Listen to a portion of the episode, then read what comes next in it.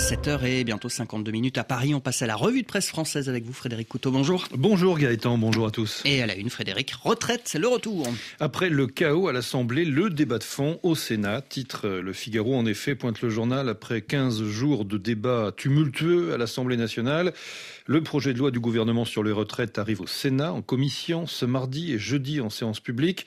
Le texte sera examiné jusqu'au dimanche 12 mars. On se donne le temps, sourit Gérard Larcher, le président du Sénat, qui après accord des présidents de groupe a autorisé l'examen du texte le week-end et si besoin au-delà de minuit.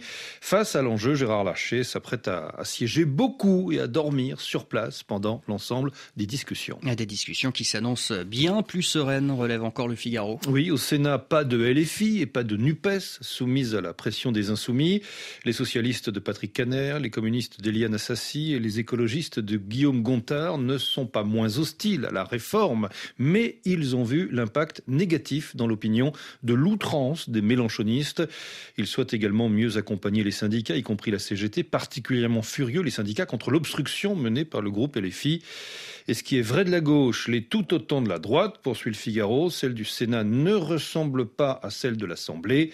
Ces exigences sont conformes à l'ADN idéologique traditionnel de la droite, à savoir d'un côté un encouragement à la natalité via une bonification pour les femmes ayant eu des enfants et de l'autre une extinction des régimes spéciaux bien plus rapide que celle envisagée par l'exécutif via la clause dite du grand-père. Les syndicats, eux, fourbissent leurs armes en prévision de la nouvelle journée d'action contre la réforme des retraites. Ce sera dans une semaine, le mardi 7 mars. La NUPES appelle à mettre la France à l'arrêt. Titre en une, le courrier Picard, qui rapporte que plusieurs leaders nationaux du mouvement étaient réunis en meeting hier soir à Amiens pour remettre du charbon contre la réforme des retraites avant un mois de mars de lutte sociale annoncé comme intense. Pour sa part, le gouvernement a bien tenté ces derniers jours de détourner l'attention des Français en surfant sur l'actualité, mais sans résultat. Oui, c'est ce que constatent les échos depuis dix jours. Le sujet, Pierre Palmade, décroche tous les record d'audience, supérieur même à celle des attentats de 2015.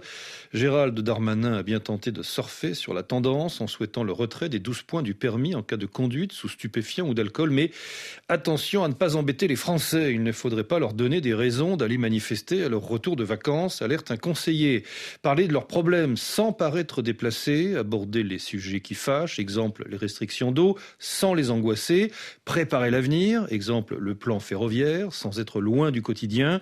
Le pouvoir cherche encore la bonne façon de reprendre langue avec le pays, pointent les échos, et de le détourner des retraites.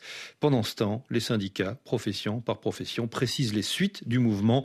Eux sont indétournables. Et elle a une également, Frédéric, la nouvelle politique africaine de la France, voulue par Emmanuel À la veille de repartir en Afrique pour une tournée qui va le mener au Gabon, au Congo-Kinshasa et en Angola, le président s'est livré depuis l'Elysée à un examen critique utile estime Sud-Ouest, car prôner une relation équilibrée, réciproque et responsable, c'est admettre en creux des erreurs que la France paie cher et pourrait à l'avenir payer plus cher si le bon diagnostic n'est pas posé.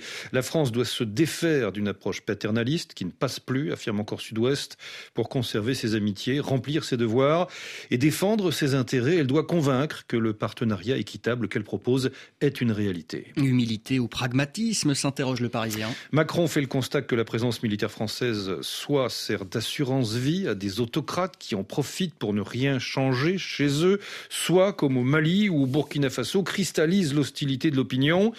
Ce changement de pied colle avec une Afrique qui change vite et en profondeur, s'est ouverte au monde, ce que n'ont pas vraiment perçu les Français. Il faut désormais, décrète le chef de l'État, que Paris joue la compétition, le partenariat d'égal à égal, de société civile à société civile, et non plus la rente prétendument due à l'ancienne puissance coloniale. Et le Parisien de conclure, cette Afrique de papa, cette Afrique-là est morte. La revue de presse signée Frédéric Couteau.